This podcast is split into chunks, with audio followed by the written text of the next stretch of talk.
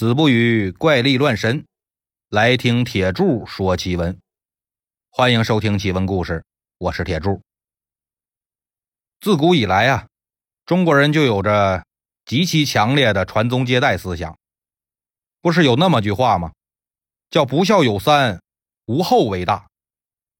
这个是儒学大家孟子说的。但到底这个“无后”是指没后代，还是指？没有尽作为后代的责任，其实学术界还没有定论。但大多数人呢，都是简单的按照字面理解，也就是没有后代就是最大的不孝。比如今天咱们故事里这个主角，他就是做了鬼，都没忘了传宗接代这事儿，甚至还花钱从阴间给丈夫买了个儿子，快递到阳间。话说，洞庭山有个人叫葛荆州，他娶了个老婆，姓周，我们就叫他周大嫂吧。周大嫂过门一年之后，葛荆州又娶了个偏房，姓李，那咱们就叫他李大姐吧。正房夫人周大嫂啊，一直都怀不上孩子，但李大姐怀上了。李大姐刚怀上孩子几个月，周大嫂就生病了。有一天呢，周大嫂躺在病床上，跟葛荆周说：“我还没嫁给你的时候啊，跟邻居两个小姑娘结拜成姐妹了。没想到她们死的比我早，现在是轮到我死了。这俩结拜姐妹呀，来看我，她们现在。”就躲在我床后呢，正喊我跟他们一起走呢。葛荆州听了就特别生气呀，马上就找了一把剑，拔出来就向着周大嫂床后边砍。周大嫂就哭着说呀：“你不好好跟他们说情，现在反倒是把他们胳膊砍伤了，我这命不就更难保了吗？”说完就断气儿了。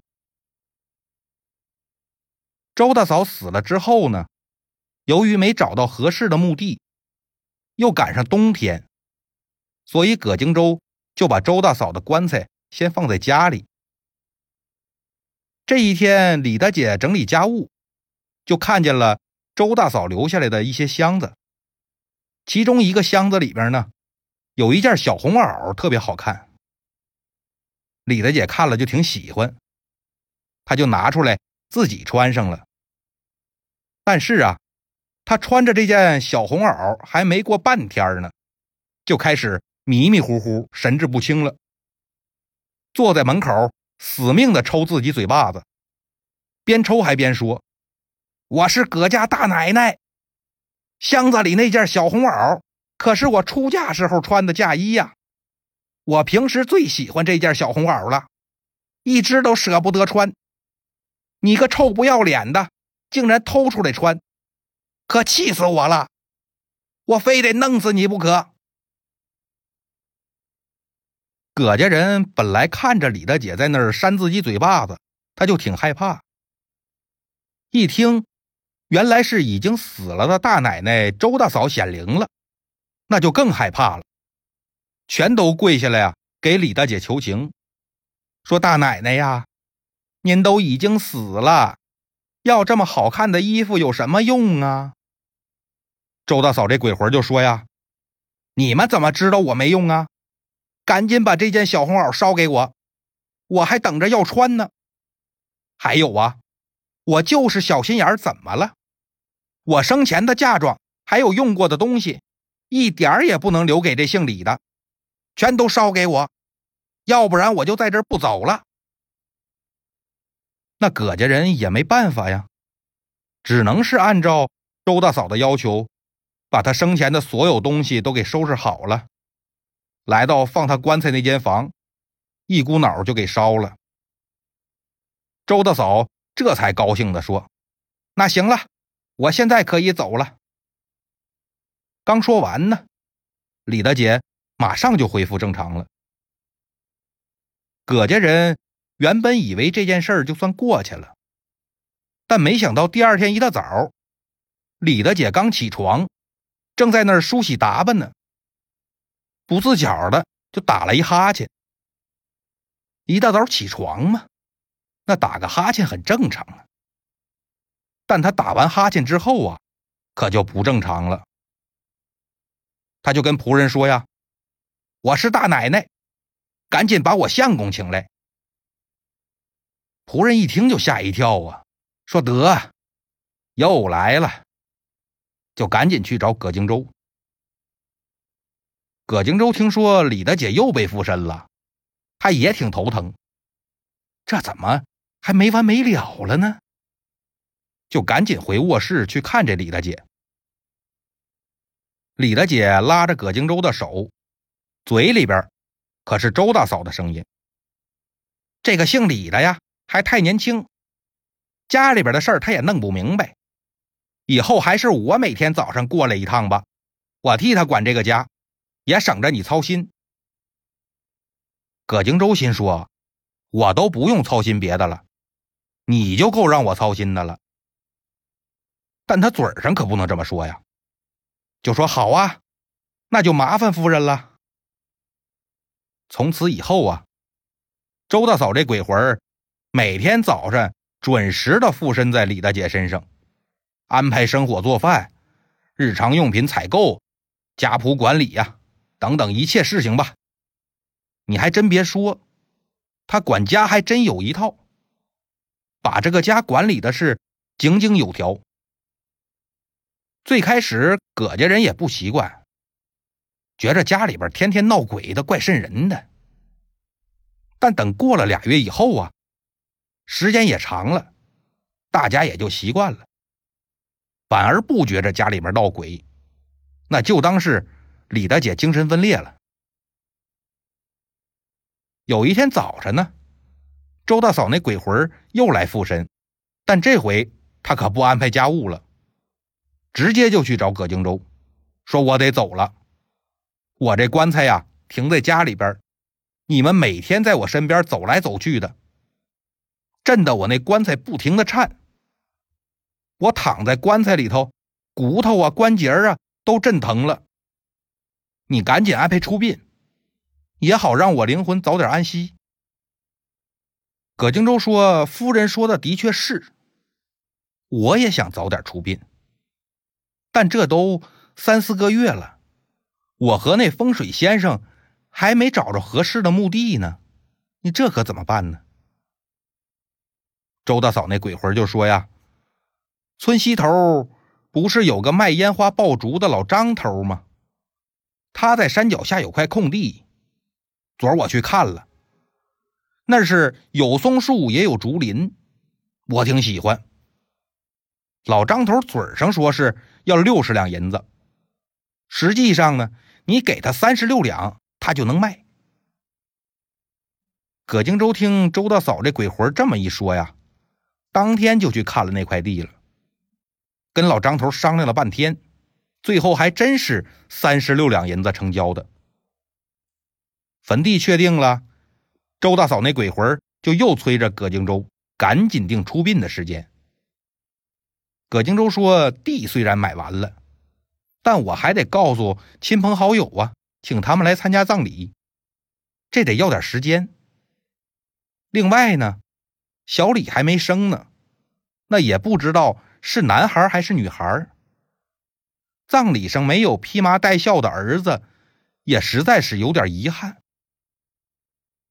周大嫂那鬼魂就说：“呀，相公说的是有道理。”那你赶紧给我烧三千个纸钱儿，我去给你买个儿子回来。葛荆州就挺吃惊啊，说这还能买呢？周大嫂说：“你不知道有句话叫‘有钱能使鬼推磨’呀？”葛荆州一听也是，那就烧纸钱儿吧。等纸钱烧完之后呢，李大姐后来果然就生了一男孩，取名叫。葛文林，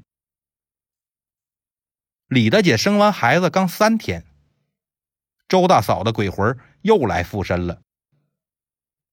葛荆州他妈就不乐意了，说：“人家小李刚生完孩子，身体这么虚，你又来纠缠个啥呀？你怎么这么能作呢？”周大嫂说：“婆婆，您这可就是错怪我了。这孩子可是我花钱买来的，将来我还要靠他给我上坟烧纸孝敬我呢。我实在是啊，太惦记这孩子了。再说了，这小李年轻，睡觉又死，万一晚上他抱着孩子睡觉，一个翻身把孩子压死了，可怎么办呢？”所以我是来劝婆婆呀，等孩子断奶以后，您来带着他睡，那这样我就放心了。葛荆州他妈听周大嫂这么一说，也觉着有道理，就说：“行，我明白了，你赶紧走吧。”就看李大姐打了一哈欠，这是周大嫂那鬼魂走了。等着葛荆州的儿子葛文林呢。刚满月，他就安排为周大嫂出殡。但葛荆州心疼儿子刚满月呀，怕他穿那个粗麻布的丧服受不了，就给他穿了一件细麻布做的丧服。周大嫂那鬼魂可就怒了，在办葬礼的时候就附身在李大姐身上，指着葛荆州就骂：“你这是欺负我没文化吗？”儿子身上这种细麻衣叫齐催，那是孙子辈儿给爷爷辈儿送葬穿的丧服。我是孩子的大妈，那该穿粗麻布的展崔。你赶紧给我换了去。葛荆州一看这媳妇儿懂得还挺多，那没招了，只好又给孩子换了粗麻布做的这个丧服。这儿啊，咱再做个小科普。中国人形容亲戚关系常用五福来说这个亲戚关系的远近。这个五福呢，其实最开始的来源就是古代葬礼的丧服。古代丧服里边一共有五种，从级别由高到低，分别是斩崔、齐崔、大公、小公，还有司麻。级别最高的斩崔呢，是父母去世，儿女穿的。斩崔是用最粗的那种生麻布做的，而且不用剪子裁剪啊，都是用刀劈或者用刀剌。这样麻布不就有那个毛边吗？那也不能缝边就让那边啊碎着，显得破破糟糟。这是为了向这个参加葬礼的人显示。我们老人走得急，连衣服都没准备好，而且我们特别悲痛，是显示这个丧服的级别越往下，材料做工就越好，也就是显示着离死者的亲属关系啊越远。葬礼上不用穿这五种衣服的人，那即便是沾点亲带点故的，也算是。八竿子打不着的亲戚了，所以人们形容这种亲戚就叫出了五福了，其实就不算亲戚了。这个五福制度啊还有点长，所以铁柱在这儿就不展开了。求知欲强的朋友呢，可以自己去搜一搜五福，是一二三四五的五，衣服的服。咱们接着说周大嫂下葬。等儿子衣服换好了，周大嫂那鬼魂就又附在李大姐的身上，嚎啕大哭，说：“这回我算是安息了，从此以后呢，我再也不会来麻烦你们了。”说完，李大姐就恢复正常了。从这以后呢，周大嫂的鬼魂也再没出现过。好了，今天的故事呢就到这里了，我们。下期再见。